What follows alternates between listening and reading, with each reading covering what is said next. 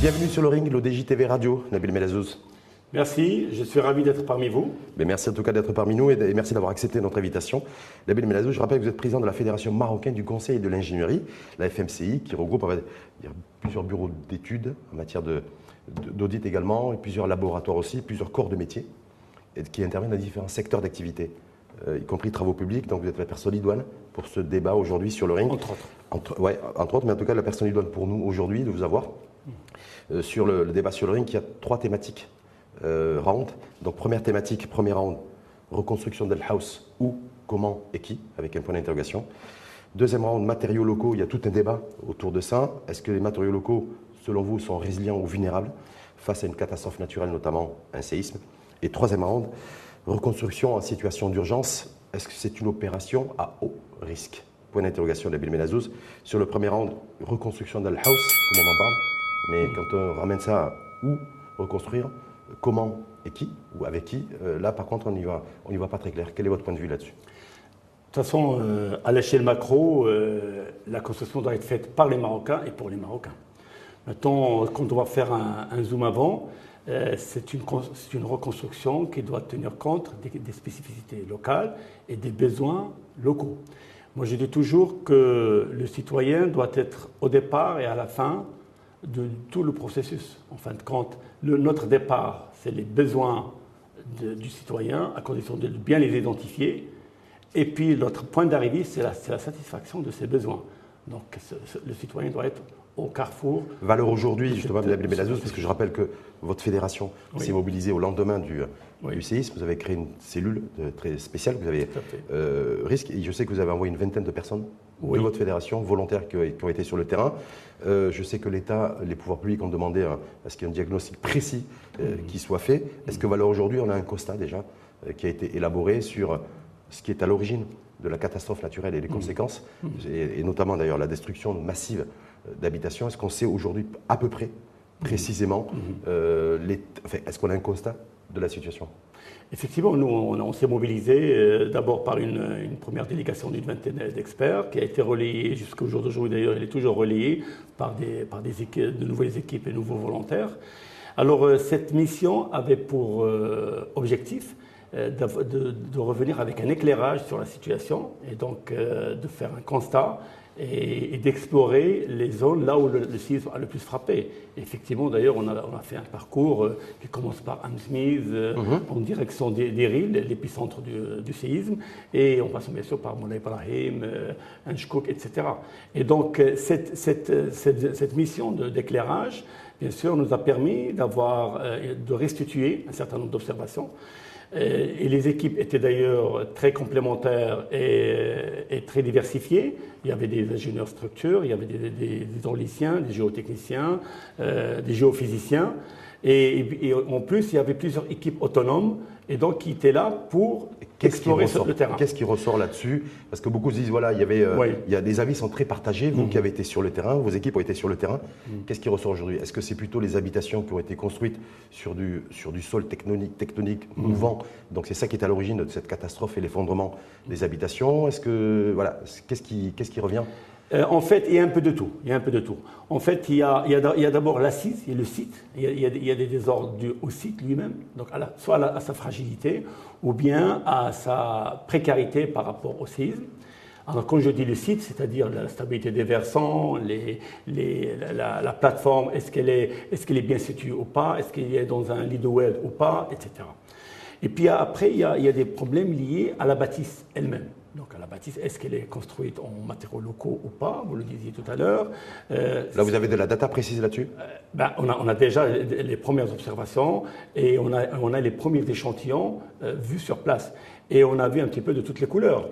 Est-ce que ça veut dire, Nabil Menazouz, que voilà, aujourd'hui, ce qui remonte en termes de diagnostic technique et analytique par vos équipes, c'est essentiellement des constructions qui ont été construites via de l'autoconstruction sur, sur une mmh. région mmh. très sismique d'une part. Et est-ce que ce qui revient aussi en termes de diagnostic, c'est le fait que ces constructions ont été, c'est de l'autoconstruction d'ailleurs, ont été, ont été construites avec des matériaux locaux qui n'ont qui ont pas pu faire face à, la, violence du séisme Est-ce que c'est ça qui ressort? en fait, en fait, un matériau local est neutre. Tout dépend comment on va l'utiliser. Si on l'utilise à bon escient, avec des règles de calcul et règles de construction bien précises, le matériau euh, local pas, ne, ne, peut pas être incriminé. Par contre, et d'ailleurs à juste titre, même un matériau euh, classique, euh, béton, acier, etc., s'il n'est pas utilisé à bon escient, s'il n'est pas mis en œuvre dans des règles de, l'art, ben, lui aussi peut poser problème. Mais sur la, juste sur le premier point d'abord, sur les, régions sismiques. C'est-à-dire que valeur aujourd'hui, ces habitations qui sont majoritairement qui sont effondrées, mm. voire totalement détruites, mm. c'est parce que le sol était tectonique et donc sur une région extra-sismique, c'est ça? En fait, une, maintenant, on est, on est amené à revoir et à actualiser les, les cartes sismotectonique. Hmm. Parce qu'en fin de compte, après ce séisme, et après les données euh, recueillies de ce séisme, là, on sera amené à actualiser ces cartes. Ces cartes d'aléas, là, c'est ah, oui, les, cartes euh, non seulement sismotectoniques, mais aussi des aléas de manière générale, que ce soit les, aléas liés à l'inondation, liés à la, stabilité des versants, l'équifaction des sols, etc., etc. Donc, vous avez évoqué ça, parce qu'on va évoquer aussi les, matériaux locaux. Hmm. Est-ce que aussi vous avez constaté, ou est-ce que ce qui a été constaté, c'est que aucun respect de la réglementation en matière de construction. Est-ce que ça, ça fait partie aussi de ce qui, a été, ce qui relève et ce qui ressort du premier diagnostic? On ne peut pas affirmer avec, euh, avec cette facilité euh, cela, parce qu'en fin de compte, il y, a, il y, a, plusieurs cas. Il y a le cas où le site a été prépondérant, où l'instabilité du site au niveau des sols. engendré, oui, toute la plateforme qui a, été instable et donc automatiquement les, bâtiments qui étaient dessus euh, ont dû s'écrouler. Il y a aussi le cas où l'hydrogéologie a, joué aussi. Parce que vous savez, avec le séisme, il y a eu des, de nouvelles sources qui, ont, euh, qui, ont, apparu, il y a des sources qui ont été euh, colmatées, d'autres qui, ont vu leur débit augmenter. Et donc il y a tout un réarrangement. Et vous savez, tout ceci vient du fait qu'il y a des aquifères qui sont euh, à l'horizon des, roches et puis qui ont été donc euh, touchés par le séisme, fissurés, et donc automatiquement ça donnait lieu à, de l'eau. Donc mais en même temps, est-ce que, la, est que la réglementation dans cette région-là du Maroc, parce que très souvent il y en a beaucoup qui considèrent que les différentes réglementations depuis 2011 hmm. en matière de construction, c'était beaucoup plus orienté pour la construction de bâtiments et de logements en ville, hmm. pour les urbains et pas pour le rural. Et donc est-ce que là, en l'occurrence, euh, réglementation non pas respectée. Euh, on dit aussi que les, méthodes d'utilisation aussi en matière d'autoconstruction sont archaïques, dépassées, et que c'est ça en fait qui a été euh, le plus meurtrier. Pour, en, fait, moi je dirais qu'il y, a eu un, un enlisement des pratiques. Les, pratiques ancestrales, elles sont toujours là, c'est qu'elles sont valables. Hein. Maintenant, ces pratiques ancestrales, je donne un exemple. Quand on construit une maison en, en pisé, on, pense à des boutisses, on pense à des, raidisseurs en bois et en pierre. Alors si on ne met pas ces boutisses-là, ben, automatiquement, la même construction en pisé devient fragile et devient euh, vulnérable. Et donc si on n'observe pas un certain nombre de règles, euh, euh, même si elles sont ancestrales, ben, automatiquement, on, court, on court le risque. Dernier point avant de passer au deuxième round, Nabil Benazou, sur, on a dit, où est-ce que vous considérez-vous qu'on peut reconstruire sur site? Là où il y a eu, là où il y a eu l'effondrement, la disparition des, habitations, est-ce que sur le, sur le où, euh, vous dites vous êtes plutôt favorable à ce qu'il y ait reconstruction sur site ou pas?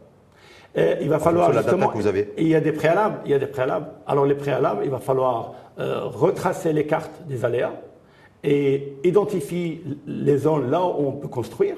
Mais là où ça s'est effondré, est-ce qu'on peut reconstruire là où il y avait effondrement ben, si, cette zone-là n'est pas, n'est, pas couverte par, par un risque donné, pourquoi pas? Parce que vous savez, il y a, l'effet d'entraînement, il y a l'effet d'ébranlement euh, par, par mitoyenneté, si on peut dire. Et donc finalement, euh, il y a des zones qui ont été touchées, mais euh, qui ne, qui ne constituent pas le centre du risque lui-même. C'est-à-dire qu'il y a une disparité en fait en fonction des situations et des endroits. Les, une disparité aussi qui dépend aussi de la géologie. Parce que quand vous avez du schiste vous avez, des, vous avez des, un sol plus virulent, c'est pas la même chose que vous avez du calcaire ou des dolomites. Quand on a 6000 de War et il y, en a plus, il y en a à peu près 3000 qui se sont effondrés, euh, c'est ce qu'ils faut aussi l'argent derrière au niveau de l'inventaire. Est-ce qu'on peut dire que si, là où ça s'est totalement effondré, on ne peut pas reconstruire dessus? Eh ben, C'est déjà, déjà, un point assez simple à, trancher. Hein. Mais maintenant, il va falloir recouper cela avec les autres risques. Parce qu'il n'y a pas que le risque sismique, hum. encore une fois. Et souvent, parfois, le risque hydraulique peut être plus néfaste que le risque sismique. Je vous donne un exemple très simple. Euh, lorsqu'il y a eu le séisme, ben, le ministère de l'Équipement a eu à euh, inspecter les barrages. Mhm. Et il y a trois barrages, il y a trois grands barrages autour de la région. Alors imaginez que si l'un des barrages lâchait, ben, ça aurait été beaucoup plus catastrophique. Et les trois barrages n'ont pas bougé Ah non, ils n'ont pas bougé. Même avec une, une, un, séisme de, aussi violent, ben, ils n'ont pas bougé. sur l'échelle Pourquoi ils n'ont pas bougé? Parce qu'ils sont, ils sont calculés euh, de manière euh, à, à, résister. Pas, pas à résister totalement, mais même s'il y a des fissures, ben, leur solidité n'est pas, pas menacée. Sur le comment, là, sur la reconstruction, on, on reconstruit comment? La valeur aujourd'hui. On a dit, on passe du où au comment? Euh, d'abord, euh, c'est d'abord réfléchir à un inventaire des matériaux euh, locaux sur place. Parce que le mieux, c'est de recycler les matériaux sur place. Mmh. Si on peut, pourquoi pas Parce que vous savez, à ce moment-là, on va. Ça prend du temps, ça. Euh, il faut, un, il faut un savoir-faire et deux, ça prend du temps. Non, le savoir-faire, il, y a, déjà des, il y a déjà sur des études. Le, sur le recyclage il y a, Sur le recyclage, il y a aussi des, partenariats avec, avec d'autres euh, opérateurs euh, étrangers et pour lesquels on avait, on avait rendu visite d'ailleurs. Et, et ce recyclage-là va nous permettre justement d'éviter de transporter beaucoup de matériaux d'ailleurs et sachant que les routes euh, sont dans un état, même, même la route qui n'a pas lâché. Donc c'est privilégier le recyclage parce que, parce que l'accessibilité va être compliquée. Et sur le qui? Parce que là, on va être sur de l'auto-reconstruction. On va passer de l'auto-construction à l'auto-reconstruction. Est-ce que ça va être les habitants qui, eux, ont toujours construit? Leur maison et leur habitation Est-ce que ça va être à eux que va être confiée, selon vous, la reconstruction? Alors, il y a deux phases. La reconstruction, il y a d'abord les, actions macro. Alors, les actions macro, ça veut dire que l'État, à travers ses, à travers ses, opérateurs, euh, euh, euh, il doit déjà définir les plateformes, les zones où on peut construire. Mmh. Après, euh, bien sûr, on tenant compte des aléas, etc., etc. Une fois ces zones bien identifiées, à ce moment-là, on, on, disposera de plateformes. Et après, euh, même si on décide pour, on va euh, vers l'autoconstruction, moi, citoyen, je saurais que telle zone est, permise et telle zone n'est pas permise. Est-ce qu'on doit confier, prendre le risque, entre guillemets, Nabil Benazouz, après ce qui s'est passé Je rappelle le bilan provisoire, c'est pratiquement 3000 décès, plus de 5000 blessés et, des mmh. centaines de, disparus, a priori aussi. Mmh est-ce qu'on peut confier la reconstruction à des, euh, à des, euh, à des habitants tout seul, non. Locaux. Tout seul, non. Il faut l'accompagnement de. Euh, alors, il faut, il faut que les, habitants construisent, mais avec un accompagnement de très près. Et, là, et là je, vais, je vais ouvrir une parenthèse par rapport au paradigme de l'acte de bâtir de manière générale. Parce que cet acte de bâtir, je crois qu'après ce séisme, doit être, doit être revu et c'est à l'image, je dirais, d'un secteur qui est très connu par le public, qui est le football. Vous savez, pour, pour réussir un match de football, il va falloir avoir de la planification, une stratégie sportive, euh, des infrastructures, que ce soit le terrain, les gradins, etc. Euh, et avoir des accès tout comme l'acte de bâtir, il faut avoir des accès valables et, des plateformes stables. Et puis, il faut avoir aussi de l'éclairage. Et pourquoi l'éclairage? Pour avoir plus de transparence et surtout avoir des règles, des règles du jeu. Et, une fois qu'on a tout, cela, ben, automatiquement les joueurs vont, chacun va, va, euh, va, mener sa mission, que ce soit les attaquants. vous, appelez, vous appelez un plan Marshall sur l'acte de bâtir. Vous dites qu'il faut tout revoir sur l'acte de bâtir. Et il va falloir formaliser aussi. Il faut laisser la trace. Et pour revenir à l'exemple du football. La trace, c'est quoi? Là, c'est l'architecte qui laisse sa signature? Euh, Non, pas seulement l'architecte, c'est l'ensemble des intervenants qui laissent leur signature. Et le cahier de chantier doit être signé par l'ensemble des, intervenants. Et d'ailleurs, pour revenir à l'exemple du, football, vous savez, le, football moderne maintenant fait, fait, fait recours au, à des moyens technologiques comme le VAR. Pourquoi le VAR? C'est la traçabilité, c'est le formalisme. Parce que s'il n'y a pas de traçabilité, s'il n'y a pas de formalisme, on ne peut pas définir des responsabilités. Donc vous appelez aussi à, revoir l'acte de, bâtir et à la transparence la plus totale. Deuxième round, justement, les matériaux locaux, beaucoup de débats là-dessus, beaucoup de prises de position ces dernières semaines. Euh, est-ce que pour vous, les matériaux locaux sont-ils résilients? Ou vulnérables face à une catastrophe naturelle, et notamment, euh, dans ce cas précis, face à un séisme Vous savez, un matériau local, par définition, pourquoi il a eu, il a eu ces galons de prestige? Parce qu'à travers les années, il a été éprouvé. Et donc, euh, génération après génération, euh, il a été évolué, il a été amélioré, etc., en fonction de l'usage, en interaction avec les besoins. Je vous donne un exemple très simple. Pourquoi dans ces régions-là, euh, on construit avec le pisé et non pas avec autre chose? Parce que le pisé, il est, Disponible. À, portée de la main. On n'a pas besoin de transporter des matériaux. Et ce qui est une bonne chose d'ailleurs, de ne pas transporter des matériaux. Et puis aussi, le pisé, ça, ça, permet aussi d'avoir une certaine isolation thermique. Mhm. Ça, c'est important. Mais malheureusement, euh, ça ne permet pas d'avoir une isolation euh, hydraulique. Donc vis-à-vis des eaux. Et d'ailleurs, c'est pour cela qu'on a vu des, maisons qui ont été, enfin, les sinistrés ont été tués par la dalle Pourquoi la dalle Parce qu'ils ils, ont essayé au début d'alourdir ces, ces, toits avec, avec de la paille, etc. Et puis après, comme ça ne marche pas, ils mettent une dalle en béton sur des murs en terre qui ne sont pas tellement porteurs, au moins qui ne sont pas bien disposés pour supporter cette dalle. Et donc finalement, c'est la dalle qui, a tué pas mal de, pas mal de, sinistres. Est-ce que justement par rapport à l'inventaire que vous avez fait, vous et vos équipes, Nabil Benazou, sur le terrain, dans l'arrière-pays de, Marrakech, est-ce qu'on n'a pas de data précise là-dessus? Est-ce qu'il y a autant de maisons construites euh, sur la base de matériaux locaux, vous avez fait référence pisé, mm, mm. terre crue et pierre locale, que de bâtiments qui ont été construits avec du ciment et du béton Parce que voilà, il y en a qui sont entre les pros béton et pro ciment et les pros euh, pro-pisé et pro-terre crue, les, citoyens ne savent pas en fait euh, ce qui est réellement, est-ce que qu'est-ce qui, qu'est-ce qui, qu'est-ce qui a été le plus vulnérable et qu'est-ce qui a été le moins résilient? En fait, je ne peux pas vous donner une, un bilan statistique précis, mais je peux vous donner les échantillons qu'on a rencontrés. Il y a de tout. Alors, il y a, il y a du pisé à 100%, il y a du pisé, euh, il y a du béton armé, donc construction moderne, et, il y a le mixte. Il y a pisé et, et béton armé. Qu'est-ce qui a tenu le plus? Euh, c'est sûr, ce qui a tenu le plus, c'est celui en béton qui, qui, respecte un minimum de règles. C'est clair, mais ce n'est pas toujours le cas. Et puis, euh, les structures mixtes, euh, parfois, c'était la solution et parfois, c'était la catastrophe. Comme j'ai dit tout à l'heure, la dalle qui tue. Et puis, la, structure en, terre, s'il y a les boutistes dont je parlais tout à l'heure, s'il y a les, raidisseurs qui, sont ancestraux, qui ont une pratique ancestrale, ah bah, en général, ça ne pose pas de problème.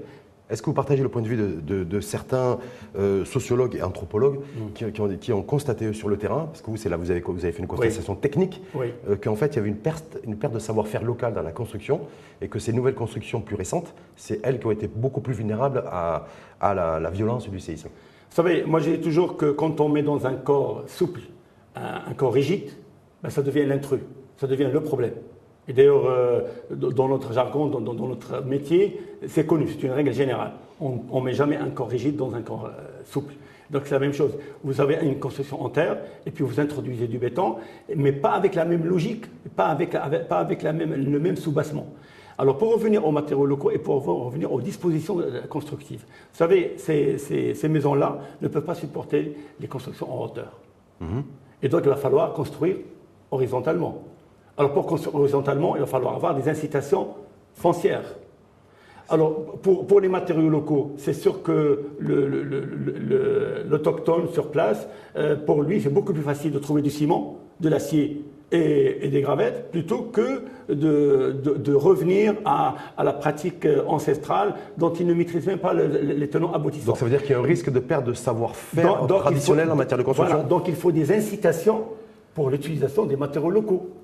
Qu'est-ce qu'il peut y avoir comme incitation Parce que là, je sais et, dans les règles de l'art aussi. Qu'est-ce qui peut être fait dans ce sens Parce que là, aujourd'hui, il y a des indemnités subventions qui vont être attribuées pour, les, pour celles et ceux qui ont, qui ont eu leur habitation totalement détruite ou partiellement.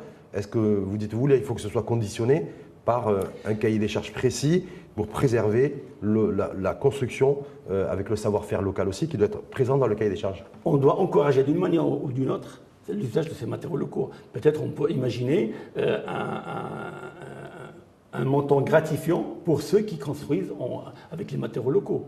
Parce qu'on ne peut pas euh, imaginer que quelqu'un qui, pour lui, c'est très facile d'utiliser un, matériau, un matériau classique et aller vers le matériau local qui est beaucoup plus élaboré.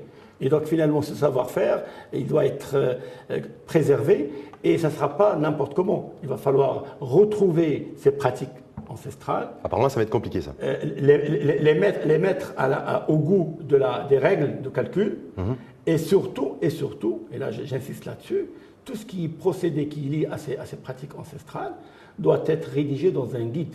Et nous, on est en train, au niveau de la fédération, on est en train de réfléchir aux grandes lignes d'un guide qui pourrait, qui pourrait être retenu dans le, futur cahier des charges. Le, guide doit avoir des déclinaisons en langue locale, en amazir. Avec le dialecte local. Dialecte local. Parce que vous savez, ces gens-là ont, oublié même, même la terminologie.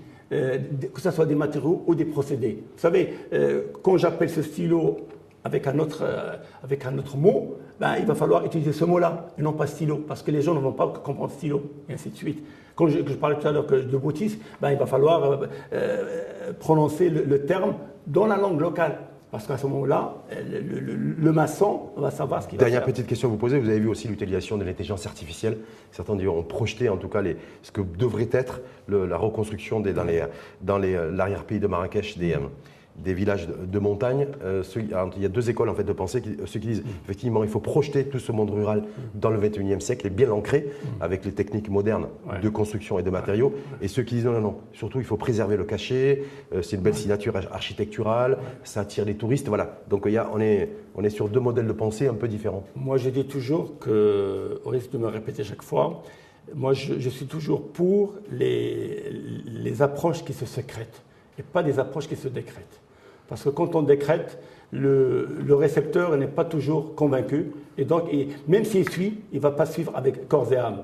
Par contre, quand vous laissez le besoin se secréter et puis la réponse à ce besoin se secréter localement, bien sûr, moyennant un accompagnement, moyennant une mise en, une mise euh, une mise en valeur et puis une mise en règle surtout. Parce que là, euh, on ne peut pas construire n'importe comment. Je reviens à, l'exemple tout à l'heure. Euh, un match de foot doit avoir des règles claires et précises et que, tout le monde doit respecter, y compris dans, la ville. Hein. Nabil on va passer au, troisième rang. Est-ce qu'on peut imaginer aussi, on a dit, c'est à peu près 6200 euh, douars euh, dans, les, dans les différentes provinces, parce qu'il y en a cinq. Hein. Oui. Haus Taroudent, euh, Chichawa, Azilal, donc il y a Ouarzazate également, donc cinq provinces qui ont été retenues pour ce plan Marshall de reconstruction. Est-ce qu'on peut imaginer que, serait-ce que sur les 3000 douars qui, ont, qui se sont totalement effondrés, mm. d'avoir un accompagnement individuel pour l'auto-reconstruction?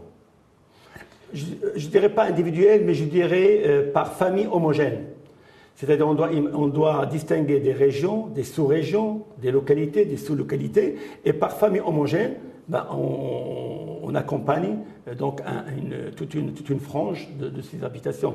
Et, surtout, euh, on explique. Vous savez, on a eu une expérience très intéressante et très humaine lors de ces, de ces tournées. D'ailleurs, hier, euh, l'équipe qui a fait, enfin, les équipes qui ont fait le relais euh, m'ont fait le retour. vous ne pouvez pas imaginer la satisfaction de ces habitants lorsqu'ils sont écoutés. Et vous savez, lorsqu'on leur explique, vous savez, cette, cette dalle et les meurtrières, vous n'aurez pas dû mélanger telle ou telle chose, vous aurez dû utiliser ce que vous utilisez auparavant, ils comprennent, ils comprennent. Lorsqu'on leur dit attention, ça, pour, pour cette opération-là, il faut, il, faut, il, faut, il, faut, il faut un ingénieur, il faut un, calcul, il faut un calcul, il faut. Eh bien, ils comprennent. Et donc, c'est cette campagne. Donc, ça veut dire qu'il va falloir mobiliser des milliers, milliers d'ingénieurs. Euh, oui, euh, mais surtout euh, mobiliser des gens expérimentés et qui ont l'intelligence humaine et relationnelle. Au-delà de la connaissance technique. Et certainement l'intelligence collective également. Exact. Troisième rang, Nabil Benazouz, justement reconstruction en situation d'urgence, parce que nous sommes en situation d'urgence. Est-ce que c'est une opération à haut risque? Euh, confort de vitesse et précipitation en clair. Oui et non, parce que si on, si, on observe les préalables nécessaires, il n'y a pas de souci. Si, on s'occupe du site d'abord, les sites au pluriel, et puis du site concerné pour la construction de la, du village donné, euh, non. Et, puis si on, on, tient compte de tous les risques, on fait une vraie analyse des risques, mhm. il n'y a, pas de, y a pas de pour le site. Quand j'ai 100 000 personnes à reloger, que j'ai l'hiver qui... Euh, on est en automne, il y a l'hiver qui pointe, qui, qui pointe du nez, est-ce que là, se dire, voilà, il y a, il y a cette urgence? Voilà. Et cette temporalité, il y en a qui disent ben, il faut aller vite et bien, mais est-ce qu'on est capable d'aller vite et bien La question est posée. Euh, est-ce qu'il y en a qui considèrent qu'il faut d'abord reconstruire, en fait, mm. en tout cas loger, ce qui est fait d'ailleurs, les gens, les, populations rurales euh, qui ont réussi à, survivre, à mm. survivre euh, face à ce, à, ce séisme, mm. un relogement d'urgence, les tentes, le temps de voir un petit peu ce qui se passe. Ensuite, un logement temporaire et ensuite un logement durable. Le faire avec un séquencement en trois étapes. Est-ce que vous dites, voilà, c'est, est-ce que ça c'est beaucoup plus sage de le faire, de dire même si on met 5 ans, 6 ans, 7 ans, 8 ans, peu importe Ou vous dites, ben non, on peut, on est, il, faut, il, faut, il, faut, il faut reloger très rapidement les gens Moi je crois que, comme disait la, le général à son chauffeur, euh, il lui disait, roulez doucement, je suis pressé. En fin de compte, euh, euh, on, a, on, a, on, a, intérêt à faire vite, mais bien. Et d'ailleurs, on retrouve cela dans, le, dans les communiqués royaux. Mhm. Il parle de rapidité, d'efficacité et surtout de résultats palpables. C'est-à-dire d'avoir une habitation durable. Pour il parle aussi de pertinence et, de, précision. Et donc, c'est cette pertinence dont, on parlait tout à l'heure. Pertinence avec les besoins locaux et, euh, s'enquérir des vrais besoins et même aider les, locaux à exprimer leurs besoins parce que peut-être souvent ils n'ont pas les termes pour le, pour le faire. Et donc il faut les aider à exprimer le besoin. C'est ce qu'on fait d'ailleurs nous lorsqu'on va aborder un client parfois, le client ne, sait pas exactement vraiment. Sauf que là, on est face à une catastrophe euh, humaine, je le rappelle, entre ceux qui ont perdu la vie et ceux qui aujourd'hui ont perdu leur toit. Donc il y a une urgence, on est bien d'accord là-dessus. Ah, c'est sûr. Donc c'est dire, voilà, est-ce que, est que là pour vous, de dire, voilà, il y a, on est il y a une situation d'urgence, hmm. par contre, et donc du coup, ça complexifie encore plus la situation Je crois la première des choses, c'est identifier les zones où on peut reloger les gens. Est-ce que ça, ça, a été fait valeur aujourd'hui? C'est en cours. C'est en, cours. Ça, c'est important parce qu'on ne peut pas les reloger dans une zone qui, présente encore plus de risques. Donc, c'est comme si on allait leur faire subir le, drame de froid. Et puis, il faut arriver à les convaincre, surtout de, éventuellement de, changer l'emplacement. Et, puis, changer l'emplacement ne doit pas être mathématique.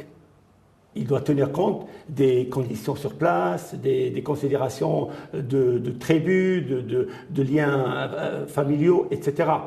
Donc cette composante sociale, euh, euh, anthropologique, euh, et, économique doit être présente, pas seulement le côté technique. Mais vous êtes d'accord avec moi, tout ça va demander beaucoup de temps. Vous savez que le chef de gouvernement était présent le week-end dernier à Gadir, dans un Douane d'ailleurs, il disait, bon, il faudra à peu près 18 mois pour tout reconstruire. Il faut l'argent, mais sur le budget, il dit, bon, il faudra plutôt 4-5 ans. Donc on a du mal à fixer la temporalité de la, de la reconstruction. Est-ce que vous, en tant qu'expert spécialiste, Nabil Benazouz, et président de la Fédération marocaine du Conseil de l'ingénierie, vous dites attention, il faut y aller doucement. Est-ce que vous êtes plutôt favorable en disant il faut y aller tout doucement Si ça met deux ans, ça met quatre ans, ça met cinq ans, ça met six ans, ça met dix ans, peu importe, mais il faut y aller doucement. Moi, je dirais qu'il va falloir adopter un rythme intelligent. Qu'est-ce que j'entends par intelligent? Euh, S'il y a des zones où il y a visiblement pas énormément de risques, donc on, déjà on commence à les identifier. Donc on commence à reloger les gens dans ces zones-là. Et on commence par le, par le moins dur vers le plus dur. Parce que sinon, vous savez, comme, comme les anglo-saxons, il faut accepter de faire une erreur. Et il faut commencer, parce que sinon, si on, se croise les bras et on, voudrait avoir la solution idoine, euh, euh, idéale, ben on n'arrivera pas. Donc il faut commencer d'abord. Commencer par les zones les plus. Euh, Bien les cartographier, ouais. Et puis après, petit à petit, on, y va au fur et à mesure. Quand on sait qu'on a à peu près, à peu près 100 000, 120 000 personnes à reloger, on parle de la reconstruction de 60 000 habitations est-ce qu'on se dit, voilà, est-ce qu'on se dit, on est face à un chantier titanesque Vous qui êtes un expert du, dans le domaine et que ça va demander beaucoup, beaucoup, beaucoup de temps si on veut faire quelque chose de durable? Moi, je dirais qu'avec le préalable de bien préparer les plateformes, on ne doit pas laisser les gens redécouvrir si leur sol, si leur plateforme est valable ou pas. les gens doivent disposer, et ça c'est le rôle de l'État, de l'État bien sûr avec, tous les opérateurs. Il faut que l'État définisse Là, on peut construire et comment on peut construire en, euh, distinguant, comme je disais tout à l'heure, les régions, sous-régions, localités, sous-localités, et en raisonnant par zone homogène. Si on a cela, avec après un accompagnement intelligent des autochtones et des gens euh, sur place, mais un accompagnement bienveillant. Quand je dis bienveillant, pas seulement l'accompagnement technique, mais l'accompagnement, euh, je dirais, qui tient compte de leurs besoins et, un accompagnement qui est marqué par une écoute active. Ça va demander du temps, ça va demander de l'effort, mais c'est de l'effort bénéfique, parce qu'on aura gagné justement une opération bien faite, bien harmonisée. Et n'oubliez pas que dans ces régions-là, pour les valoriser, il n'y a pas que les habitations, c'est aussi des régions euh, d'attractivité touristique et autres. Et activité, activité, économique, vivrière. Économique, parce que, parce que ces, gens-là ne vont pas que dormir, hum. ils ont besoin d'activités économiques pour vivre. Alors, quelles sont les activités économiques? Il y a l'agriculture, même si dans ces montagnes, elle est, marginale, mais elle est là pour subsister. Et il y, a, aussi le tourisme, et, il y en a d'autres. Et donc, il va falloir faire un arbitrage entre ces différentes activités et comment faire de telle sorte que ces différentes activités, dans une intelligence territoriale bien réfléchie, comment faire un équilibre entre ces différentes La activités. dernière petite question, est-ce que ce, chantier-là euh, est beaucoup, est beaucoup, beaucoup, beaucoup plus complexe que lorsqu'il a fallu le plan de relogement des bidonvillois? Est-ce que là, face à cette situation, qui, où il y avait beaucoup plus de bidonvilles à travers le, pays et l'opération de recasement et de relogement était beaucoup plus vaste, était beaucoup plus importante d'un point de vue numérique, mais là, euh, est-ce que là, ça va être beaucoup, beaucoup plus compliqué que, ce, qu'on a, fait jusqu'à présent en matière de relogement des bidonvillois En fait, c'est un séisme euh, qui a touché la Terre, mais qui va aussi euh, secouer un peu les paradigmes et les habitudes. Parce qu'en fin de compte, euh, moi je dirais que, encore une fois, que Dieu ait ses, victimes dans sa miséricorde, mais je dirais que l'un des, des, points positifs, des points positifs de ce, de ce séisme, c'est justement ce besoin de, de, revoir un petit peu ce qu'on fait. Et, là, on retrouve cela d'ailleurs dans l'action euh, qui a été annoncée de, la création d'une agence. Euh, l'agence, de développement ben, du Haut-Atlas, créée mercredi par décret d'ailleurs. Je, crois que cette agence-là, à la lecture de ses prérogatives et à la lecture de ce qu'elle va faire, non seulement la reconstruction et la réhabilitation des ouvrages autour des sites dont je parlais tout à l'heure, mais aussi, elle va penser aussi à la, aux activités socio-économiques.